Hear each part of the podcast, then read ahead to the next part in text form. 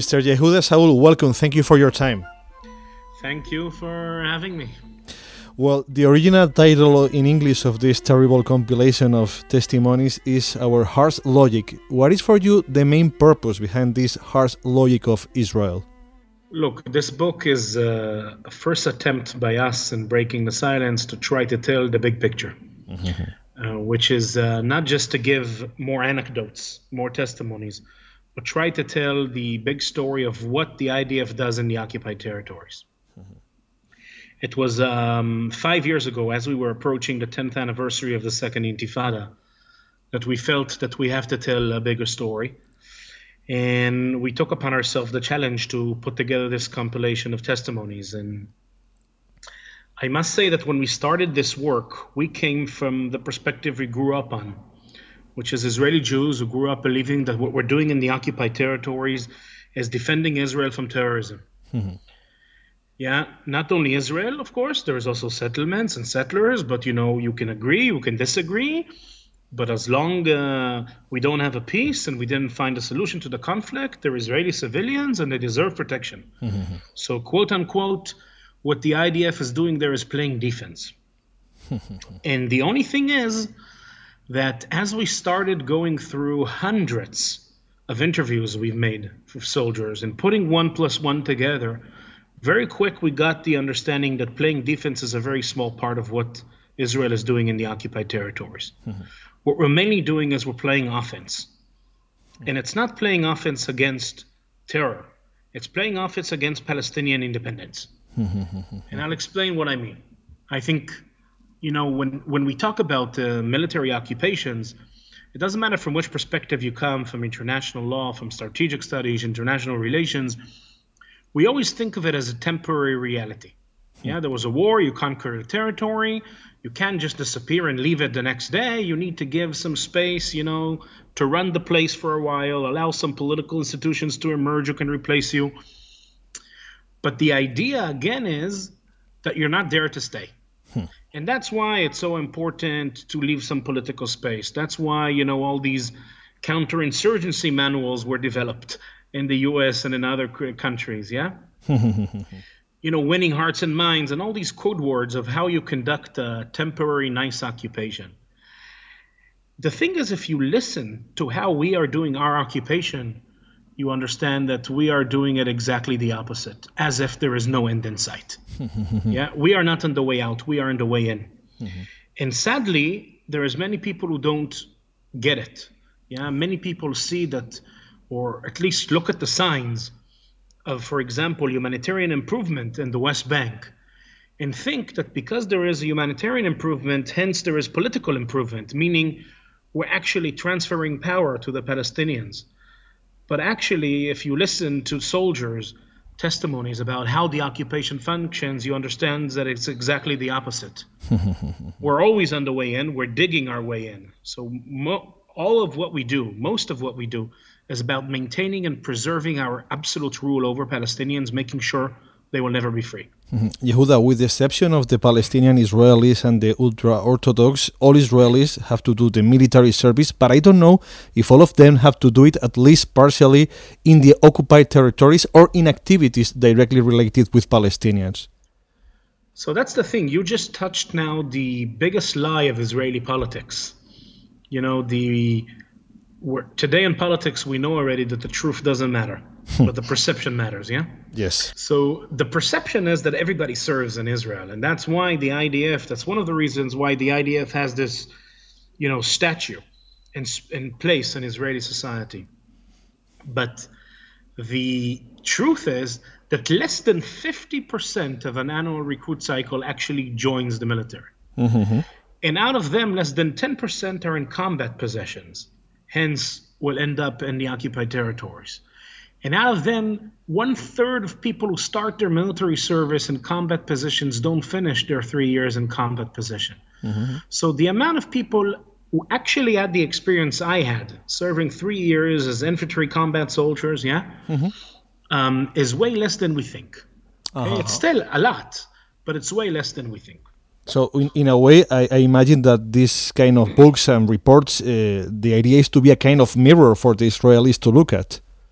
Look, generally speaking, the work, this is basically the the reason behind breaking the silence is basically to come to our society saying, guys, you sent us there to do the job. We went there, we've done it, we're back home. We're not going to tell you who to vote for, but there is one thing we demand from you, and that is sit down and listen to what we've done in your name. but this book is also behind that. I think it's also important that the international community understand that this is the mindset of the occupation. yeah? In a way, this book, Our Harsh Logic in English, is is a book that tries to decode codes in how we talk about the occupation in the and in the Israeli army.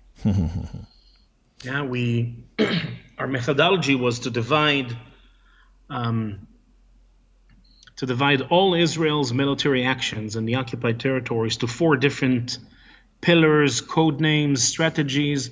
You know, years after the book first came out in Hebrew, and I still don't know the exact words how to call it. um, and these are all code names that the average Israeli and especially the average Israeli soldier has a very positive connotation, by the way, hmm. when he hears that. And try to compare them to what they actually mean. Now, I'm not going to walk you through the entire book, but if I may, just through the first chapter, and then I'll try to speak few words about the name of the book because I think that matters a lot. Mm-hmm. So the first chapter is called Sikul, prevention. Hmm. Yeah, probably the word sikul doesn't mean much to you, but uh, sikul is the Hebrew word for prevention. Uh-huh. But the average Israeli is very familiar with the word sikul. You know what he thinks when he hears sikul? He thinks of sikul memukad, targeted prevention. Hmm. This is the code we use for assassinations. Hmm. So the one thing that comes to your mind when you hear the word sikul is this most defensive scenario you can think of, right? The ticking bomb scenario. There's a suicide bomber on the way to blow up a bus with children on the way to school. We cannot arrest him, so we send a chopper, we send the air force, and we targetly prevent him. Yeah. What's more defensive than that, right? But the thing is that when you listen to soldiers to what prevention is, you understand that the concept of what is prevention is so wide in the military that every defensive act you can think of falls under it, and almost every offensive act you can think of falls under that. And this widening of what is defense, of what is prevention, you can see on every military tactic that we use. we don't have the time to go through all. So if we started with assassinations, let's go. Let's start with assassinations. So we start with assassinating people that we cannot arrest. Okay, that's necessary, one would say. we move to assassinate people that we can arrest, but by assassinating them rather than arresting them, we leave a greater impact on the board. And then we moved to assassinating people just for revenge. you know, during the peak of the Second Intifada, 2002, there were many revenge attacks. I'll just give you one example you can find in the book. It was, I think, if I'm not mistaken, February 19, 2002. There was an attack on an IDF checkpoint near Ramallah hmm. in the village Ein Arik. Six engineer soldiers were killed. The following night, three different special forces were sent to revenge. One unit operating in Gaza, one in Ramallah, one in Nablus. Nothing to do with the attack, yeah? Yeah. Their orders were very clear. Two o'clock at night, Palestinian police checkpoints. Anyone at a checkpoint is doomed to die. Uniform, not uniform, armed, not armed. At the end of the evening, 15 Palestinian policemen were killed. Well, you, you explain in the book that all the testimonies have to be anonymous because, on the contrary, it will be impossible to get them. In fact, the name of the people mentioned in testimonies are also left out. But lots of testimonies are of terrible violations of the most basic human rights. Is there any possibility to take legal actions? Look, um, in Breaking the Silence, we, we've interviewed over 1,000 men and women and women who served in the occupied territories from the beginning of the Second Intifada to today. And most of them remain anonymous, but about 100 of our members are out in the open. Yeah, just like me, speak out with their full name and face. You can find some of the video testimonies on the website. the thing is, that most of what you would find in the book is not soldiers who broke the rules. It's soldiers who actually followed orders, who implemented the rules. And mm-hmm. this is where our harsh logic comes. Yeah? It's the logic that they were implementing. It's just a harsh one. Yeah? You know, the peak of the concept of prevention is what we call in the military making our presence felt. Mm-hmm. I don't know if you've heard this phrase. Yeah. What does it mean? The concept in the IDF says this if Palestinians will get the feeling that the IDF is all the time everywhere, they'll be afraid to attack. So, what do you do to make them feel this way? You make your presence felt. In different parts of the West Bank, it manifests itself in different in different ways. I'll give you an example from my service in Hebron. You have three patrols that that's their job 24/7. You start your night shift patrol 10 o'clock at night till 6 o'clock in the morning. You walk in the streets of the old city mm-hmm. in Hebron and the Kasbah. You bump into a house. It's not a house you have intelligence about. Mm-hmm. It's a random Palestinian house, yeah? The sergeant, the officer who leads the patrol chooses these random houses. I was this sergeant for a few months choosing these houses. You bump into the house, wake up the family, men one side, the women the other side, search the place. You can yourself imagine the dynamics. Hmm. Go out to the street, throw some shock grenades, make some noise, run to the other corner of the street, invade another house. And that's basically how you pass your eight hour shift. Hmm. 24 hours a day, seven days a week, from September 2000, when the second Intifada started, till hmm. today, it didn't stop for one second. Yes. Tonight, you're going to you're, you're going to have a good night's sleep. 20, 30 families in Hebron will be woken up. Hmm. yeah, the concept is that they feel that the IDF is always down their throat.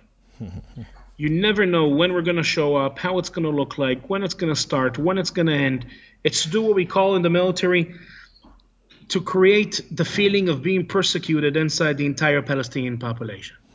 but, but talking about that's the job. That's the job because the only way to rule people against their will is to make them fear you. Hmm. And once they get used to a level of fear, you have to increase it and increase it and it's a whole we thought about him. Mm-hmm. And this is why the American publisher called it our harsh logic, yeah? Because if the goal is intimidating every Palestinian everywhere, yeah? A pa- Palestinian, just for being a Palestinian, must be prevented all the time, yeah? That's why the name of the chapter is Prevention Intimidating the Palestinian Population, because the subject of your, in- of your intimidation is not only terrorists it's every Palestinian for being a Palestinian, yeah? if you understand what prevention is, you understand that, you know, collective punishment is not a result of what we do. Collective punishment is the heart yes. of what we do. I understand.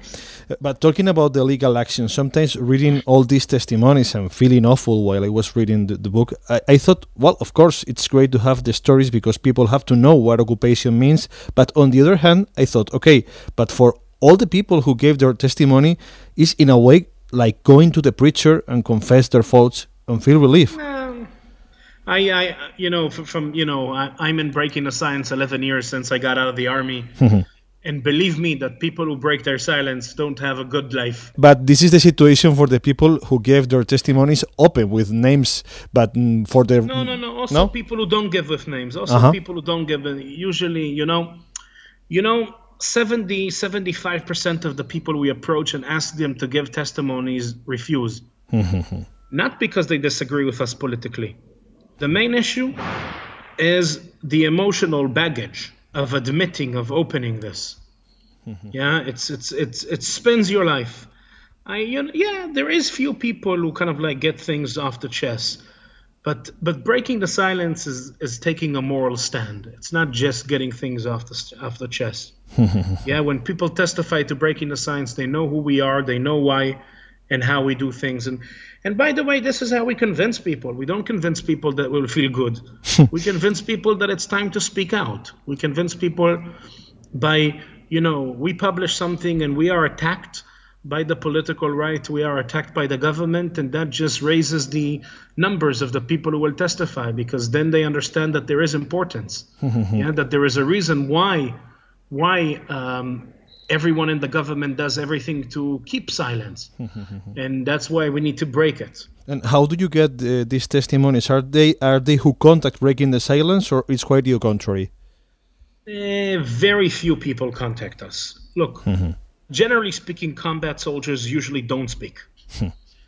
yeah. Um, the way it mainly works is a friend brings a friend. So we sit down with you, have an interview, three, four hours about your service. The last question will always be open your cell phone, give me names. And everybody knows, you know, two friends from high school, one, you know, the boyfriend of your younger sister, and uh, one from university, and two from officer cadets and you give me 10 names and three of them will speak and etc etc so when we approach you we know who you are and what are your motives and why the person who gave us your number think thought that you're relevant because credibility is something we cannot play with. Yeah?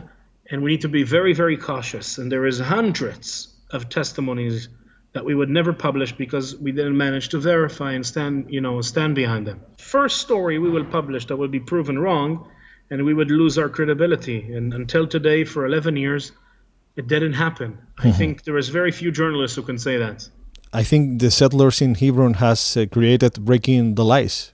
Ah, you're talking about this uh, marvelous booklet that I appear on the front page.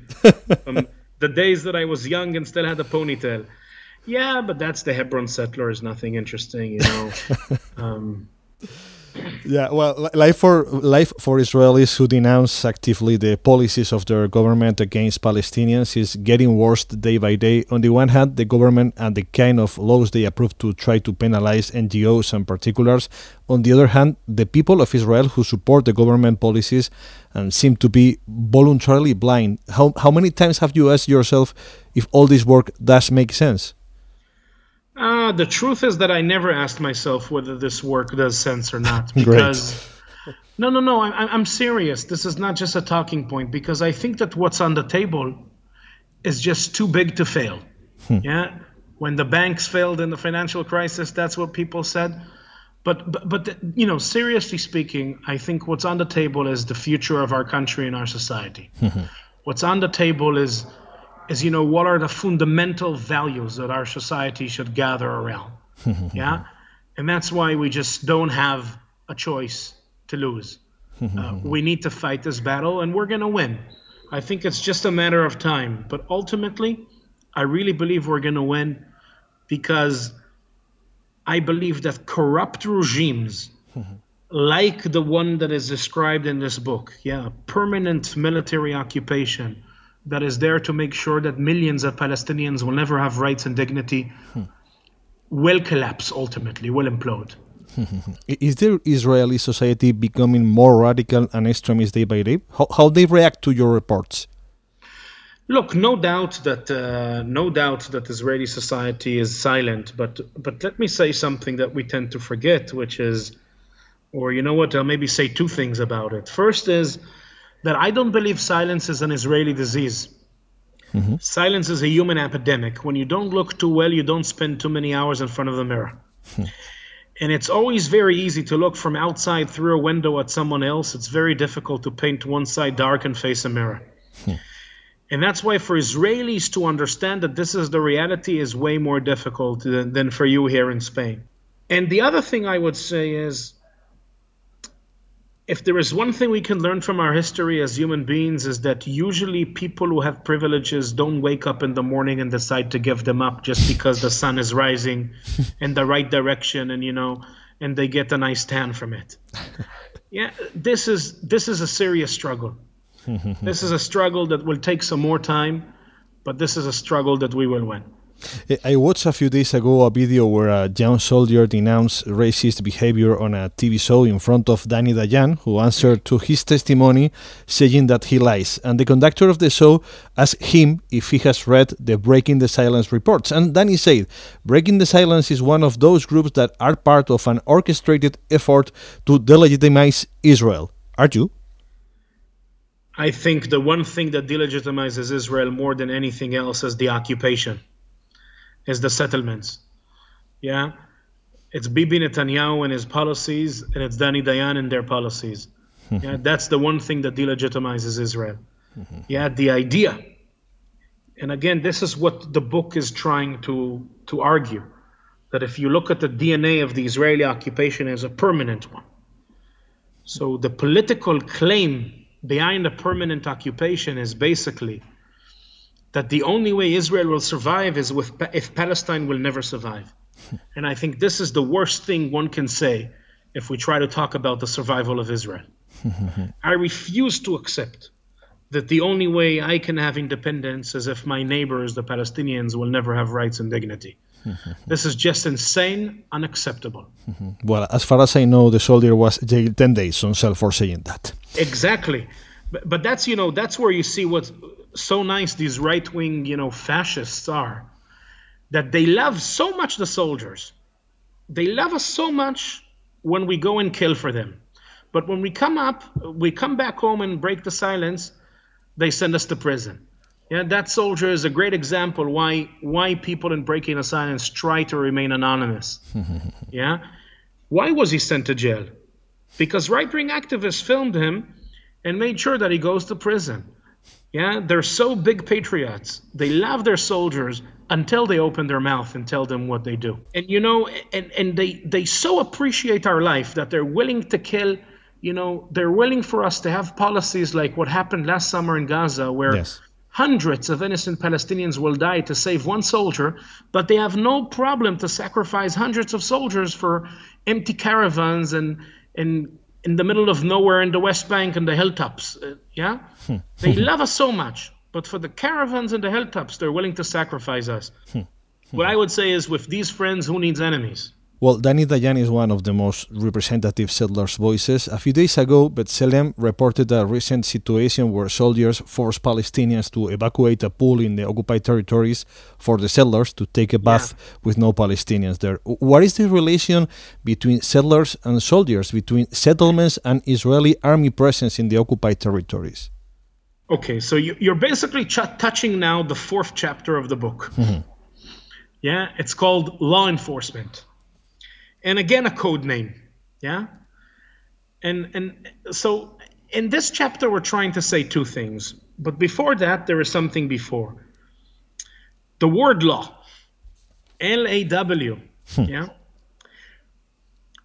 We read it the same we call it the same but it's not the same. It's not law by the people for the people. It's the law by israel for israel. Hmm. and what we try to say in the, the fourth chapter of the book law enforcement, again, is two things. The first one is just to highlight the two legal systems that exist in the occupied territories. Yeah, I don't know how many people know it, but actually in the West Bank you have two communities, settlers and Palestinians, under two legal systems enforced by two different executive branches. Mm-hmm. Meaning, settlers are under Israeli civilian law enforced by the Israeli civilian police and Palestinians are under Israeli military law enforced by the Israeli military. And of course, the amount of rights you have under military law is a bit less than what you have under civilian law. but the discrimination is more than that. Look, according to international law, we, the soldiers, were there to protect the inhabitants of the place, i.e., the Palestinians in our case. but the orders we get as soldiers on the ground, my orders as a soldier were I'm there to protect the settlers. If I see a settler attacking a Palestinian, not my job. I'm not allowed to intervene. The best thing I can do is go on the radio, call my headquarters, ask them to call the headquarters of the Israeli civilian police to send a police guard to take care of the matter. if I see a Palestinian attacking a settler, of course I right away arrest him. but this is the first thing. The second thing is it's a bit deeper. Mm-hmm. You know, many people talk about the fact that the lack of law enforcement in the occupied territories on the settlers, yeah, mm-hmm. is because the issues I just spoke about. Because the fact that soldiers get orders not to enforce law hmm. on the settlers, right? It's because there is these two legal systems. It's because, you know, ultimately the soul, the settlers are on our side, so we don't enforce their law, hmm. the law on them. Yeah, hmm. we, we wouldn't be aggressive towards them. But what we're trying to highlight in this in this chapter is something more than that. The reason, yeah, there is a stronger reason why there is no law enforcement on the settlers, and that is because it is not clear anymore where starts the settler, ends the settler, hmm. starts the military, ends the military. yeah, we're basically the occupation today has was cre- has created a complete symbiotic relationship between both sides. What do I mean? Some people might argue, you know, some people would think, yeah, from outside, one would wonder, oh, life of the IDF would have been so much easier without half a million settlers walking in between their legs in the occupied territories, yeah? Hmm. You know, our job is to control the Palestinians. We can do that nice and easy. We don't need now to complicate the situation more and have another half a million settlers in between. but the thing is that if you listen very carefully to how the occupation is designed, you understand that the occupation has turned the settlements into an advantage. Yeah.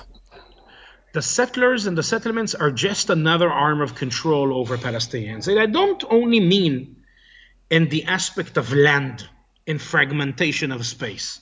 Yeah where the settlements basically and the roads leading to settlements basically yeah cut in between palestinian villages and create you know uh, this fragmentation the swiss cheese map of the west bank.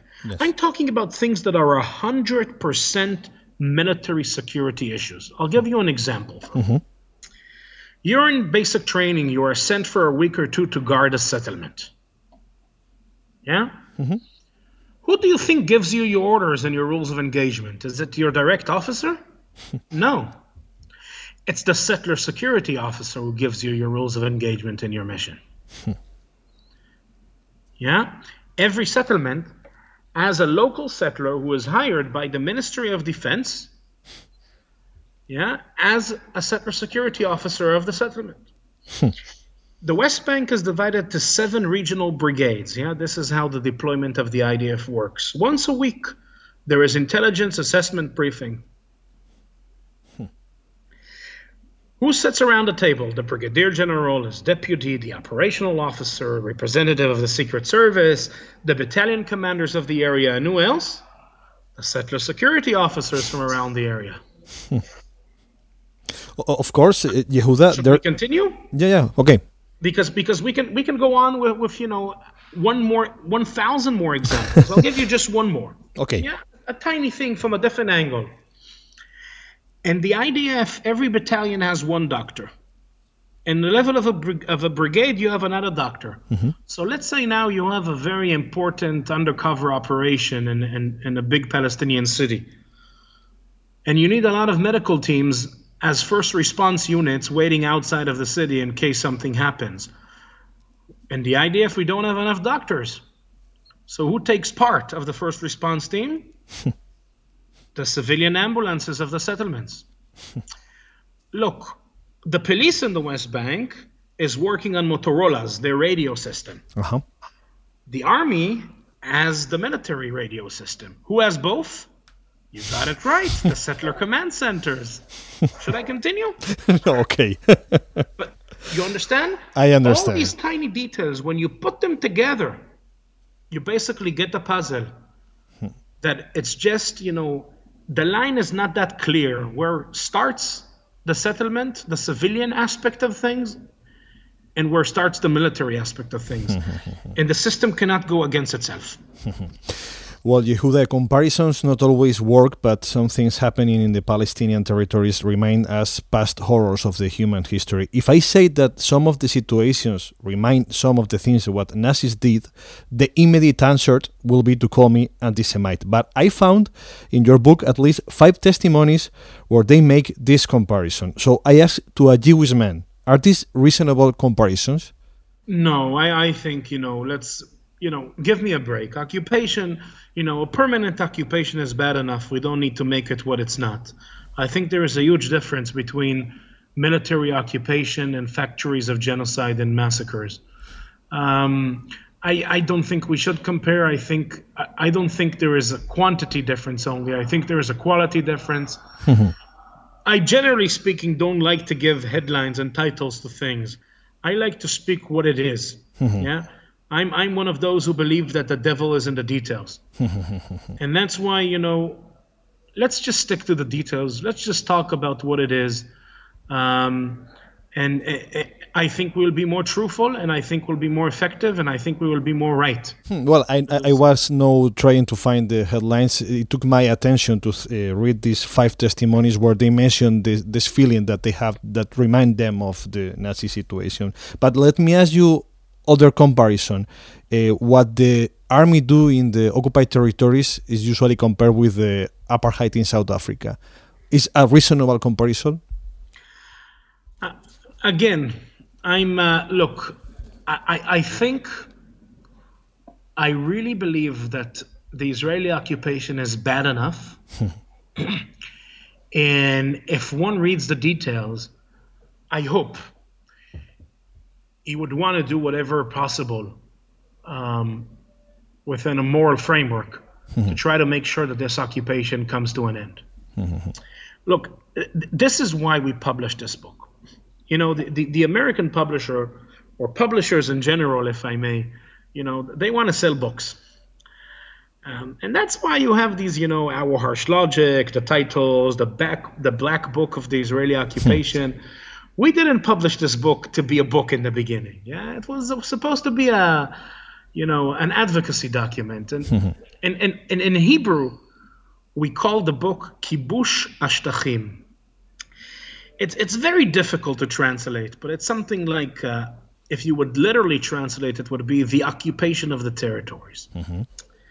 You know, our harsh logic captures very much the first chapter. Yeah, the concept of prevention. And how was the reception in Israel of this book in 2010 or 12, I think? Yeah, yeah. In a second, I just want to say, but but the name in Hebrew, I believe, is is way better. Mm-hmm. The occupation of the territories, we called it this way because what we wanted to say to people is that for most people, the Israeli occupation is an historical event. 48 years ago, June 1967, there was a Six Day War. The occupation happened. Goodbye. Hmm. But no, no, no, no, no, no, no. This is completely misunderstanding of the reality. The Israeli occupation is an ongoing offensive campaign of entrenchment of military rule over Palestinians mm-hmm. that doesn't stop for a second. It's millions of millions of offensive actions that take place all over the occupied territories with every step. And I don't only mean that every time you build a house in a settlement, physically you reoccupy the territories. Also, every time you bump into a house in the middle of the night to make your presence felt, mm-hmm. you reoccupy the territories. Mm-hmm.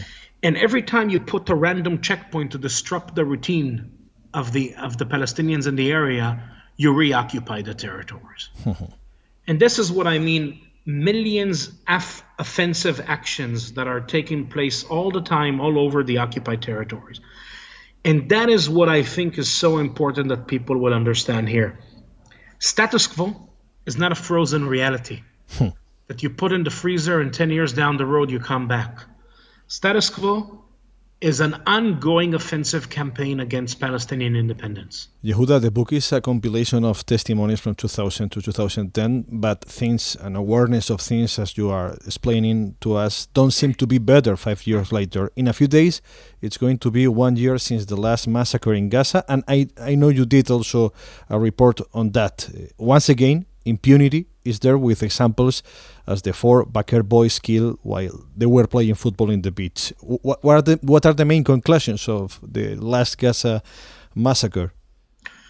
Look, we um, you know um, right after Operation Protective Edge, we we started reaching out to soldiers, and uh, we've interviewed almost seventy soldiers and officers who served in Cast Lead, and sorry, in Protective Edge. Mm-hmm.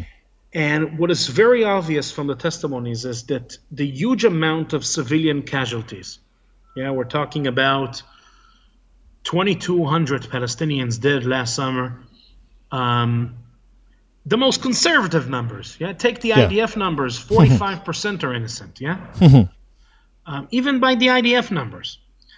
Um, we're talking about massive destruction of civilian property 18,000 Palestinian apartments destroyed. Yeah. What is very clear is that the, this level of destruction is not a coincidence, it's not a mistake, it's not an accident. It's a direct result of how we decided to fight in Gaza. Hmm.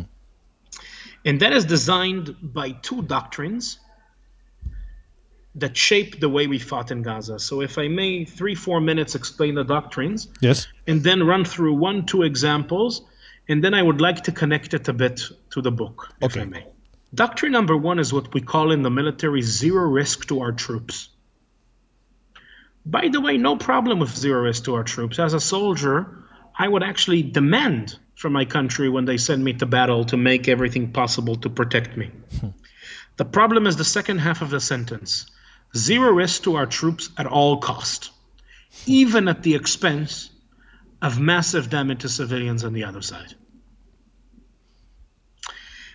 I'll try to take this abstract sentence down to planet Earth for you so you understand what it means. One sentence, four words that every IDF combat soldier is trained on. When there is a doubt, you have no doubt. Now, in a normal day of training, the way we we are trained with this sentence means if you have doubt, meaning you're in a situation where you don't see clear the target, you're not sure what the rules of engagement are, you have no doubt, meaning you don't pull the trigger. in Gaza, the same sentence is exactly the opposite. You have doubt, you pull the trigger because we prefer the mistakes to be at the expense of the other side. now, look, don't get me wrong. I'm not one of those who believes that the IDF IDF soldiers should commit suicide to protect innocent Palestinians. No. I just believe that between both extreme positions, there is a lot of space, and that's where the army should be. And sadly enough, we chose deliberately and consciously to be at the edge. the second doctrine is a doctrine that says we are not anymore in the old school conventional warfare where there is a clear victory where you do it once and for all. We're in the asymmetrical war that is doomed to come back. And that's why the strategic goal has changed from eliminating the enemy to buying more time between rounds of conflict. and how do we do that? And this is where the doctrine kicks in and argues that the problem is the rules of the game, meaning the problem is international law. the concept is that the problem is the idea of proportionality. Because if, let's say, Hamas fires a rocket, we bomb a building, they fire a rocket, we bomb a building, that's a proportionate response, and it can go on and on and on forever. so, what's the answer? In order to buy more time, is the deliberate disproportionate response. Yeah, to be the bully in the neighborhood that doesn't follow the rules. You pick my nose, I run over you with a tank. And in that way, you will think 20,000 times before you pick a fight again with me. in one sentence, the second doctrine argues for a deliberate disproportionate destruction of civilian property and infrastructure to create deterrence facing the enemy. And these are the two doctrines that basically uh, shape, run like a spine, yeah, a thread, and shape the way we fight. I'll give you an example of two, three different issues where it influences. One, the way you design the operation and how you fight. Yeah? Mm-hmm. Zero risk to our troops at all cost. So the idea is to use methods and tactics of war rather than methods of operation. Meaning, you don't send the infantry in, because in war, you don't send the infantry in before bombing the hell out of the place. Yeah? But the only problem with this perspective is that Gaza is not an old school conventional battlefield in the middle of Sinai where we faced the Egyptian army in October 73. Gaza is one of the most densely populated areas in the world. So the answer that the IDF found to this problem is we warn civilians, we drop leaflets, we make phone calls, we gave them a deadline, and once the deadline is passed, we treat the entire neighborhoods as an old school conventional battlefield where we bomb the hell out of the place. Sajaiya, Bet Hanun, Bet Lahiya, Yes. after the deadline has passed, become what we call in the military open for fire. And the Air Force will bomb the place, and artillery will bomb the place. Artillery, by definition, is an imprecise and indiscriminate weapon. One artillery shell, one exploding shell of artillery is 44 kilograms that explodes and kills people in a radius of 50 meters, injures people in a radius of 150. Don't even try to understand what it is. Believe me, you can't even imagine. Now, artillery is so inaccurate that if you hit the shell within the radius of 100 meters from your target, that's considered a perfect hit. 19,000 exploding shells of artillery were fired into Gaza last summer. Anyone who fires 19,000 artillery shells into a place like Gaza cannot say anymore that he's done everything to avoid civilian casualties. That's just a blunt lie. rules of engagement. I'll give you another example. Yeah? The basic principle of IDF rules of engagement are that in order to turn you into a legitimate target, you must have means, meaning be armed, Yes. and show intentions to harm me and have capacity to exercise these intentions. But in Gaza, that just disappeared. Yeah? Soldiers were told we drop leaflets, we ask civilians to leave, we gave them a deadline, the deadline is passed. Yeah? Open Anything that moves can be a legitimate target. Hmm. I'll just read you one or two quotes from soldiers. A soldier in infantry says this Rules of engagement. At the end of the day, you exercise your judgment. The bottom line, they told us if you see someone, shoot him. Another soldier. Everything that is inside is a threat. The place needs to be sterile from human beings. If we see, if we don't see someone waving a white flag, yelling "I surrender" or something like that, so he's a threat, and it's okay to open fire. And I can go on and on, 60, 70 soldiers like this. Another example is one thing that every soldier we spoke with brought up, which was mass destruction of civilian property that had nothing to do with threats to our troops on the ground. yeah, soldiers are telling us. We sit in a Palestinian building, we use it as a post for two, three days. We move on to the next building or to the next neighborhood, and these big Caterpillar D9 bulldozers come and destroy the building. Hmm. Now, why? It's not that there is a tunnel in the building. If there was a tunnel, yeah, soldiers will not stay there for three days. it's not that there is explosives in the building. And I'm in favor of destroying buildings that have tunnels, that have explosives. Yeah, you should. Hmm. They become military targets, yeah? Mm-hmm. But it's just about, yeah, disproportionate destruction of civilian property to create deterrence. now, when you put this together, you understand that all these internal investigation that the IDF is doing is just nonsense. what are they focusing on? Finding the lowest ranking soldier down at the end of the food chain who violated the rules to crucify him and use him as a scapegoat. But the problem in Protective Edge in Gaza last summer is not soldiers who broke the rules. The problem are the rules. These four children you mentioned that were killed in the beach were killed according to the rules. You know what were the rules? The rules were that sometimes when you strike, yeah, just like the rules of engagement of the ground troops were very permissive, the most permissive, by the way, I've ever heard, And I've served during the peak of the second Intifada. I I was in the un- I, I was in uniform 2001 2004 yeah? Mm-hmm. so I was out there in the big operations of 2002 2003 since I got out of the military in 2004 what I do all what I do is breaking the silence. So I live with these testimonies for 11 years now. I've never heard more permissive rules of engagement than last summer. And the Air Force yeah they were allowed to strike. Sometimes even you know we think of air, airstrikes as something that is very precise based on intelligence right? And yes many airstrikes were precise and based on intelligence but many were just because they were based on suspicious behavior. Now now listen to the press release of the idf on the case of the children what you need to do is you need to be able to read between the lines they don't lie they're not lying on this. They say there was a compound of the Coast Guard there. It's right. We know that from our testifiers. They bombed a container.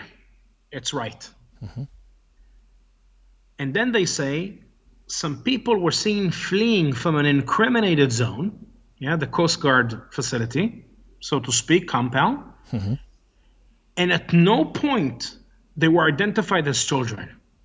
All of this is right, by the way. We know from inside sources. But still, it doesn't answer why the hell they were bombed. And this is where we get to the rules. And the rules were you didn't really need to know who you bomb. A man in military age, or anyone who looks like that, in an incriminated zone or in an area of an incriminated zone, when you interpret their behavior as suspicious, you can bomb them. you know, this crazy rules of engagement, these two doctrines are something new in the IDF. the first time we we heard them were in 2009 in Operation Cast Lead. Mm-hmm. If you really look at it, Protective Edge is not standing alone last summer. In 2012, we had Pillar of Defense. In, 20, in 2009, we had Cast Lead. In 2008, we had Warm Winter. In 2006, we had Autumn Clouds. In 2006, we had Summer Rains. In 2005, we had First Rains. And these are only the operations after we evacuated the settlements in the summer of 2005 yes. from Gaza, yeah? and if you look, you see the trend from one operation to the other, it gets worse. And things that we never allowed ourselves to do, are becoming the norm today. but an interesting figure, look at it. In summer rains, it was after Gilad Shalit was kidnapped. Yes. Yeah. Four and a half months of operation. 420 something Palestinians were killed. 2009, Cast Lead, three weeks of operation, 1,400. It's the second we adopt these two doctrines and the number of Palestinian casualties, yeah, gets to the thousands. Yes. Protective Edge 2200. This is why we called the book of testimonies from Protective Edge, This is How We Fought in Gaza. Because it's a deliberate choice we've done to activate these doctrines and leave behind the mess we left behind. now, interesting in the minds in, in the context of the book of Our Harsh Logic, is that this book was published after Operation Cast Lead in Gaza. Mm-hmm. After we published testimonies from Cast Lead in Gaza, but there is no testimonies from Cast Lead in Gaza in the book. There are testimonies from Warm Winter. There are testimonies from Summer Rains. There are testimonies from Autumn Clouds, the other operations, but from Cast Lead, no. You know why? Because back then in 2010, 2011, when we published this book, first, we didn't really know how to understand Cast Lead. Because of these t- two new doctrines, it seemed different. if we would publish this book today, we would put in Cast Lead, Pillar of Defense, and Protective Edge. Because what we understand today is that in the West Bank, you make your presence felt and you do violent patrols and you have checkpoints. And in Gaza, you have the siege. And every two, three years, you go and, and have an operation and kill some and destroy some. yeah? This is how we maintain a permanent occupation. what this book basically is about, it's a toolbox mm-hmm. of how one conducts a permanent occupation. And as we are challenged, we are using more more tools and in a more aggressive way. Yehuda, the Palestinian-Israeli situation is probably one of the most documented in the history. There's lots and lots of books, documentaries, reports. Well, Israel do nothing. The international community do nothing. Even the Palestinian Authority do nothing. Is becoming the BDS the only solution right now to try to change things? Um, I must say that as breaking the silence, this is not something we deal with. Mm-hmm. We, we, you know, for for us, you know, the, the people who, who testified, all the 1,000 plus people who testified to breaking the silence, um, did not do it because they all vote for the same political party or they all have the same vision of you know what should be in the Middle East we testified we're together because we all believe in the same problem. Mm-hmm. And the problem is the occupation.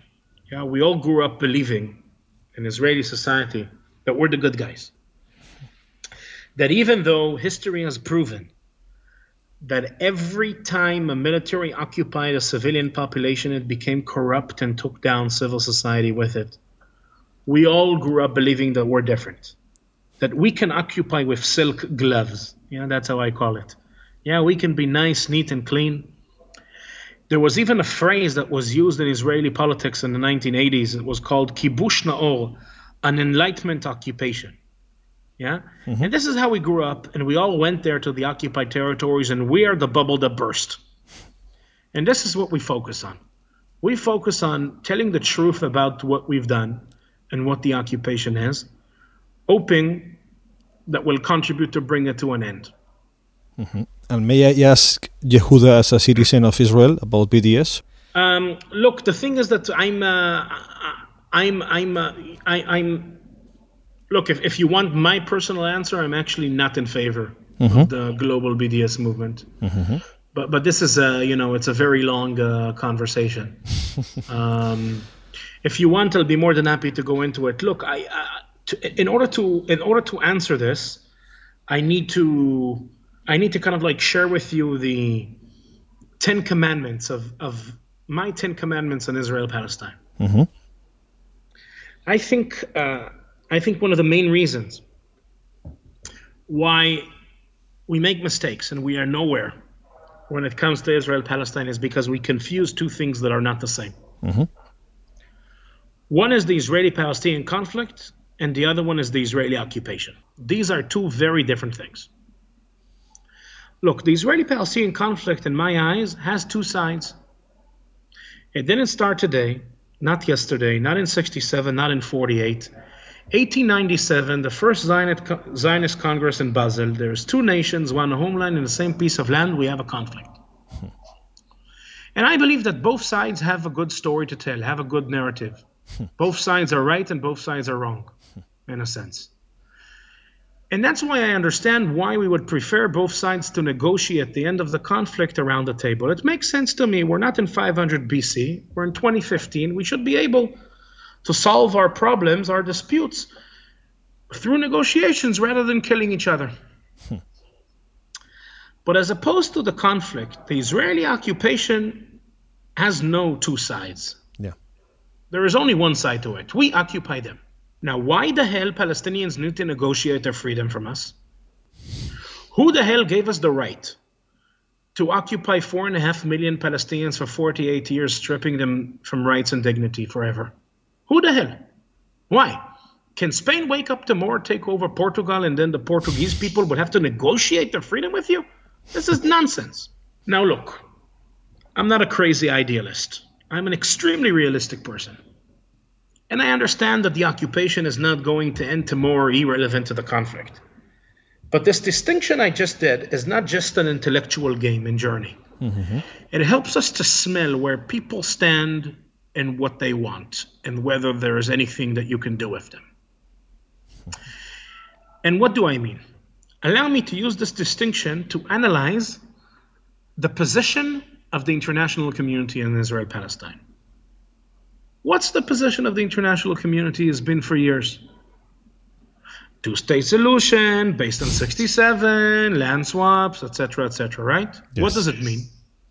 It means that Israel has a right to occupy Palestinians, to keep four and a half million Palestinians as hostages under military rule without rights, in order to twist their arm around the table of negotiations and get from them an agreement of ending the conflict by only ending occupation. Yeah, that's the international paradigm. What's the Israeli paradigm? Is even worse. Listen to Bibi Netanyahu. Ooh, he loves negotiations, right? As opposed to Abbas, this bastard who has preconditions. Bibi Netanyahu has no preconditions. Just give him the coordinates of the meeting place for negotiations and he will crawl there so happily. But he knows already how the negotiations will end. Palestine will be demilitarized, Israel will control its airspace, we will control its borders with military presence in the Jordan Valley. Meaning, what is his position? Excuse me for retreating to my language as an Orthodox religious Jew. his position is he wants to get the kosher certificate from the international community that we ended the conflict without even ending the occupation. He is there to negotiate how much of the occupation will remain 20% or 50%. Now, one more thing I must say is sadly enough, the international community is in exactly the same place. What's the most common phrase we hear from a foreign minister outside of Israel? Let's not take Spain as an example. Let's take, you know, these big anti Semites, the pro Palestinians in Norway, yeah, the Irish. Yeah, well, yeah, these these crazy pro Palestinian people. What is the phrase? Two state solution, a viable Palestine, and a secure Israel. I never heard anyone saying a viable Israel and a secure Palestine. I never heard anyone saying a secure Israel and a secure Palestine. Meaning, let's be honest with ourselves, we never thought of Palestinians as people who deserve exactly what we deserve. and if we deserve secure, they deserve secure.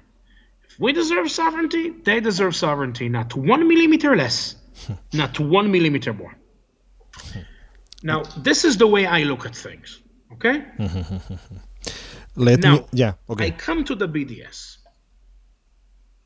If you would come to me and say, I would boycott Israel until Israel ends the occupation, you would put me in a corner that I would almost find it impossible, yeah, to, to be able to go against you.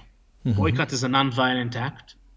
And if you do it until the occupation ends, yeah, it's one thing.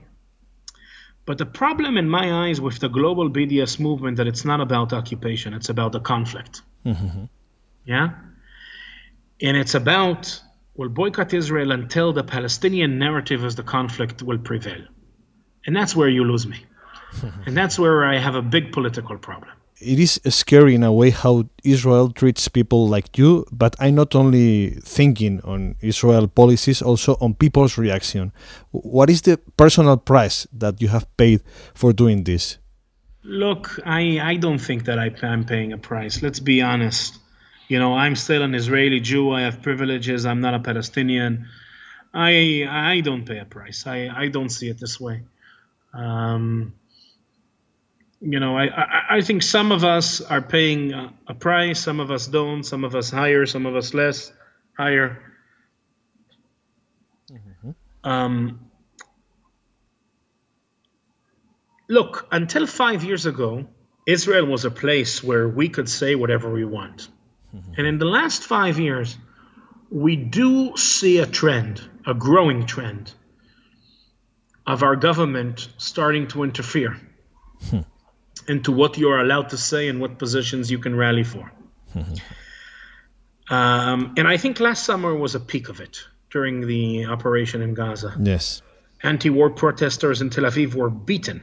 Yes, Yeah, when, when we organized a reading of testimonies, two hours in public outside of the National Theater, We had to threaten the police with a petition to the High Court to make them to make sure that they allow us to have the event. And we had to have a hundred riot police protecting us from right wing thugs. Um, but have no doubt, this kind of behavior is not just a bunch of people out of nowhere.